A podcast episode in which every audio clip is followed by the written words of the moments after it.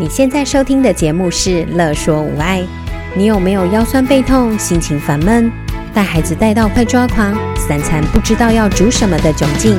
赶快来和治疗师做朋友。我们准备了生活优化、了然于心、育儿忍者术、故事露营地、阿娟是暴力灾的节目，还有每个星期六上架的无爱格言，要用治疗师的思维、生活化的方式解决你的疑难杂症。欢迎收听故事露营地，我的孩子脾气坏，幼儿情绪发展与沟通系列二。大家好，我是语言治疗师张小玲。在节目的一开始，我先用一个问题来帮大家统整上一集的节目的重点哦。我的问题是：一个两岁的孩子，因为啊，我们担心他小小的心灵会受创，所以啊，他所有合理不合理的要求。我们都应该要立刻的、马上的、全部的去满足他，对吗？嗯，如果啊，你们有听上一集的节目内容，应该就很容易可以回答出这个答案，对吗？好，那这一题的答案是什么呢？是不可以哦，因为如果孩子所有的渴望都马上被满足，他会误以为他想要的。就有，例如他想要糖果，你就应该要给他糖果；他想要手机，你应该要递上你的手机；他想要月亮，你就应该要摘给他。可是这完全不合理，对吧？但是啊，当孩子误以为这样，误以为世界是绕着他转的时候，他反而啊会失去自己的界限感。他丧失自我认同。那所谓的自我认同呢，其实就是建立在自身跟环境的这个界限。所以啊，这一题的答案为什么是说不可以立刻去满足孩子所有的渴望？就是因为啊，其实啊，你越是把他宠成像溺爱的孩子，他就越没有办法发展出健全的人格哦。这一集的节目，我们就是要来带大家一起来了解如何来设定界限。一说到设定界限啊，很多家长都会跟我说：“我对孩子很严格的，只要他一做错事情，我就会处罚他。”可是，处罚这件事情真的是方法吗？真的是我们要的吗？其实啊，惩罚是外加的。是在考验大人的知识和自制力的。不少家庭啊，在教育孩子的时候，很容易意气用事的。比如说，孩子犯规，那但是今天家长很开心啊，就放他一马啦，哈。明天如果不开心，哇，又对孩子怎样加码演出？或者是孩子犯了错误，就说，嗯，孩子还小啦，哈，就不处理了。所以啊，这些外加的惩罚啊，这些都是在考验我们的知识和自制力哦。但是我们干嘛考验自己啊？好，再来呢，其实啊，已经有研究显示，这些惩罚或者是打屁股啊、体罚这些，其实相对让孩子没有办法享受，好好的享受这件事情发生的结果。去处理它，去面对它，去整理它，然后呢，想办法下次做得更好。所以惩罚反而会限制了孩子大脑的能力哦。所以这应该不是大家想要的目标吧？好。所以，怎么去设定界限？这个界限到底是什么呢？其实啊，这个界限呢，就是希望孩子可以在这份空间中能够享受许可跟自由。他在这个大大的范围里头，他觉得自己是有能力的，他能够建立他的自我认同，然后呢，有嗯，建立起健全的人格。但是啊，设立界限的同时啊，我们无不可避免的就是。孩子会企图越界，而且啊，也会将孩子的注意力吸引到边界上哦。例如，我在你的周围画上一个圈圈，无论这个圈圈大或小，其实啊，你首先都会注意到的就是这一个圈圈，这条界限。而且，当我们加上否定词“不要”“不可以”的时候啊，其实啊，会让这样的效果加倍哦。例如说，我们跟孩子说“不要爬”，其实，在孩子的大脑中出现的第一个字是“爬”，然后才想说“哦，不要哦”这样。好，所以小朋友常常是先爬了之后，才呃意识到说：“哦，你说的是不要爬这件事情。”好，因为大脑对于否定词是慢半拍的哦。我们来做个练习好了。所有的听众呢，你们现在呢就开始在大脑中想象马路上的交通工具，但是请你不要想摩托车，你不要想摩托车哦，你不要想摩托车，你只要想摩托车以外的交通工具。来，我请问一下，发现有趣的事情了吗？你大脑中先出现的是什么？摩托车，然后才想说哦，不要想摩托车，那还要想什么？还突然之间会熊熊想不起来说，诶，交通工具，马路上还有什么交通工具，对吗？好，这就是大脑的反应哦。所以这些禁止的语言，像是不可以、不行、不要，这些反而会让孩子的注意力集中在这些有问题的行为上哦。也就是我们不希望他产生的这个行为，反而啊会让孩子的注意力放在这上面耶。例如说，我们跟他说不要爬，他反而啊会想着爬；然后呢，跟他说不要跑，他反而会想着跑；不要拿手机，他反而会想着是拿手机哦。那到底该怎么做呢？哇，又不能说不行，不可以，又不能处罚哦。好。一切都是有方法的哦，因为啊，虽然我们不告诉孩子说不行、不可以，但是我们必须要去执行的是允许和提供资讯。这是什么意思呢？也就是说，我们将不可以改成可以。例如说，不可以跑，你可以说在草地上可以用跑的，在走廊上用走的。哇，你就会发现呢，其实啊，当我改成这样的时候，孩子会觉得是哦，原来这是规则，他不会去注意到这个界限是不可以或什么，而是说哦，在草地上这一块是要用跑的哦，在走廊上是用走的哦，这样。好好，我们再举个例子，例如说，你跟他说不可以画墙壁，哦，那他只有想着画墙壁，对吧？哈，好，所以不是这么说的，那要怎么调整呢？就是允许和提供资讯，你可以说。嗯，你可以画在日历纸上啊。我这里还有图画纸啊，还有杂志，还有白纸诶。你喜欢哪一张？广告纸也可以哦，来选选看吧，看看哪一张哇，特别的漂亮。这样 OK？那小朋友呢，他就会把注意力放在说，嗯，我到底该选哪一张呢？这样子。好，再举个例子哦。例如说，两个小朋友在抢玩具，那你就跟他们说不可以抢玩具，哇，只会让他们的注意力更在说，哇，我对我们两个就是在抢玩具这样哈。可是这不是我们的目标嘛，所以呢，要怎么说呢？把它改成可以。当你要想不可以抢玩具，那你可以什么？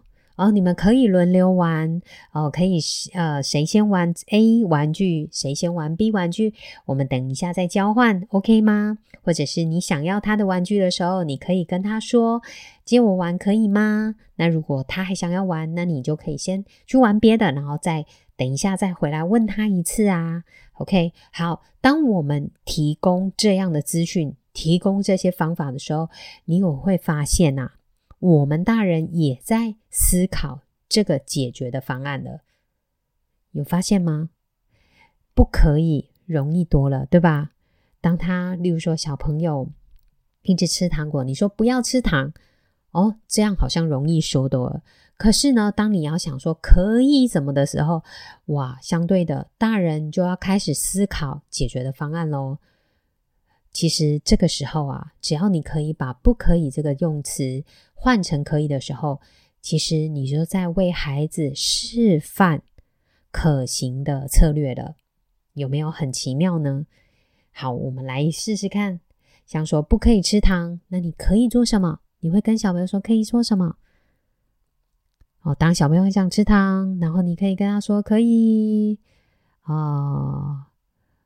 我知道你很想吃糖，但是呢，我们今天已经怎么吃太多了，对不对？或者是哦，可是啊，糖对身体不好。那我们想想看，我们可以吃一些健康的食物啊，也是你爱的。那我们吃维他命 C 吧，你觉得如何呢？对不对？好，或者是说，我们来去吃点啊、红豆汤，也是你爱的哦。但是至少它是原型食物，是比较健康的嘛。这样 OK 吗？所以你已经在提供他一些策略跟方法了。所以当我们要拒绝孩子的时候，不行、不要、不可以的这种说法是容易引起怒气的。我们可以去凸显其他的替代做法，并提供孩子选项。不容否认的是，因为当孩子被拒绝了，他一定会感到失望、生气，甚至愤怒。嗯，但是啊，当我们要拒绝孩子的要求的时候，第一，我们确认孩子的需求是渴望，但是是不合理的。二，孩子因为失望而觉得愤怒，其实是正常的情绪哦。第三，孩子是有权利向我们表达愤怒的，因为啊，我们的拒绝就是令他感到失望的起因啊。可是啊，为什么我们要这么坚持去设立这样的界限，去拒绝孩子呢？因为其实，孩子在学习失望的这样的经验中，他可以理解自身跟环境的界限，他能够在失望的经验中建立自我认同。所以，我们要勇敢的去拒绝孩子，并接纳他的情绪。所以，孩子哭，孩子愤怒。其实都是正常的哦，家长要撑住。哦，如果这是对的，就要去坚持。不过啊，这里要另外跟大家讨论一个主题，就是啊，其实啊，碰插座、碰瓦斯炉，这是应该要禁止的事情吗？来跟大家讨论一下。因为对于需不需要禁止的这个合理性啊，其实每个家庭的定义会不太一样。不过呢，我需要跟大家来讨论这个话题，因为这非常非常的重要哦。大家觉得，嗯，碰插头、碰瓦斯炉，这真的很危险吧？哈，但是是不能碰插头、不能碰瓦斯炉吗？那你想想看，那我们可以碰瓦斯炉吗？我们可以碰插头吗？所以你是要孩子一辈子都不要碰插头，或是碰瓦斯炉吗？哦，当然不是嘛，哈。我们之所以会想要去禁止它，其实是因为这个是一个有危险性的行为，这个行为是有风险的。所以，我们其实要教导的，并不是要禁止他去摸这件事情，不能摸这件事情。我们要教导他的是危险的意识。所以，其实现在有很多小孩没有危险意识，诶，他反而是。哦，不可以，人家说不可以，然后嗯，他就不知道为什么不可以，或是可以，那为什么可以？哈，其实要知道，其实我们想要禁止是因为危险，所以我们应该教导他的是一个危险的观念，应该要提醒孩子注意危险。例如说碰插座这件事情，好了，碰插头、碰插座这件事情，我们可以想一想哦，其实刚才有讲。允许和提供资讯。如果你告诉他不要碰插座，你会发现小孩子会更好奇，碰插座、碰插座，或是趁你不注意的时候，他就一直去摸插座，然后甚至会碰着插座之后，看看你有什么反应。好，因为让他的注意力会怎么样，一直在这个有问题的行为上。反而呢，其实你告诉他，哦，这个插座呢会摸这边，就是说摸插座的地方，如果手湿湿的会触电，所以。基本上，如果要插插头的时候，因为要插插头，可能是他想要吹电风扇啊，或者是呃其他的哈，可能有他的目的性哈。因为那个插座一定有一个电器在嘛哈，所以呢，你可以告诉他说：哇，其实啊，要插插头的时候，手要干的。然后呢，要握住插头的这个部位，然后插进，对准去插进那个插座里头。那这样你就可以吹电风扇喽。但是啊，这个有一点危险，因为怕会触电。那可是，如果你想要吹电风扇的时候，你可以跟阿姨说，或者你可以跟妈妈说，妈妈会帮忙，就说妈妈帮忙插插头。哎，我要吹电风扇，帮忙帮忙开电风扇。哦，这是不是就在提供孩子资讯跟提供他的方法，而不是直接就说不可以碰插座这样？OK，好，那如果妈妈不在呢？哦，很棒诶，你知道要请阿公阿妈帮忙，对，你可以跟阿公阿妈说：“阿妈，帮我插插头，对吗？”那当就算呢，还你不在身边，然后孩子想要自己试试看的时候，他也会记得你说什么，手要干的，要握住插头，然后把它插进去。当他有危险意识，然后知道要怎么安全的把插头插上的时候，你会不会告诉他：“哇，你很棒诶，你会自己插插头了。”所以插插头的这件事情根本就不是禁止的事情啊，反过来是这是一个有风险的行为，所以你要教他的是危险的意识。这样会不会太复杂呢？我们再举瓦斯炉的例子好了，碰瓦斯炉是绝对要禁止的事情吗？我跟大家说一件事情哦，就是当消防员呢、啊、在幼儿的呃在幼儿宣导这个防火观念的时候啊，他们不会说不可以碰火，绝对不可以摸瓦斯炉，他们不会这样说。你知道为什么吗？就是我刚才在前面提到的，当你说不可以、不行的时候啊，反而啊，消防员说，其实最严重的火灾通常都是发生在完全禁止的家庭哦，因为小孩知道你禁止，所以他会在你绝对没有办法阻止他的时候去玩火，而且还没有危险的意识。嗯，所以。在这样的过程中，消防员在做幼儿的防火宣导的时候，反而会告诉他们这很烫，那需要呃，就是运用瓦斯炉的时候呢，你可以请妈妈、请爷爷、请奶奶去协助帮忙。那当然，如果遇到是很过动、冲动的孩子啊，或是哦，真的是不知道危险的孩子。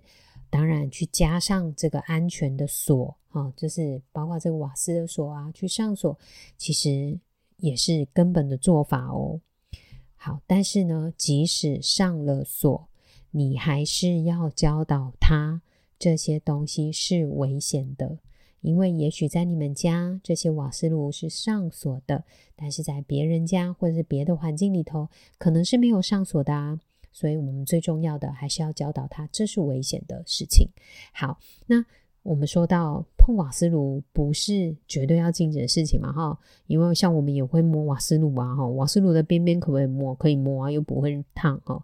好，那为什么要不要让他靠近瓦斯炉呢？那我们该怎么做？哦，如果孩子真的很好奇，你可以让他，呃，就是呃，因为刚好在呃演讲过程中有保姆问到我这个问题，还应该个小孩子哈，他其实非常的渴望想要去嗯、当一个型男大主厨吧。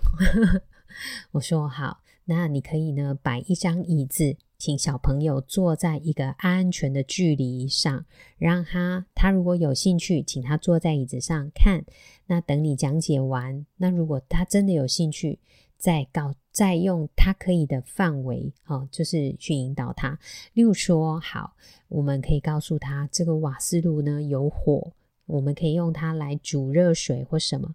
可是啊，它很烫，它很烫的，所以你可以让他，例如说。火很火，呃，例如说汤是当火比较旺的时候，你会发现一靠近，其实就会感觉到热度了。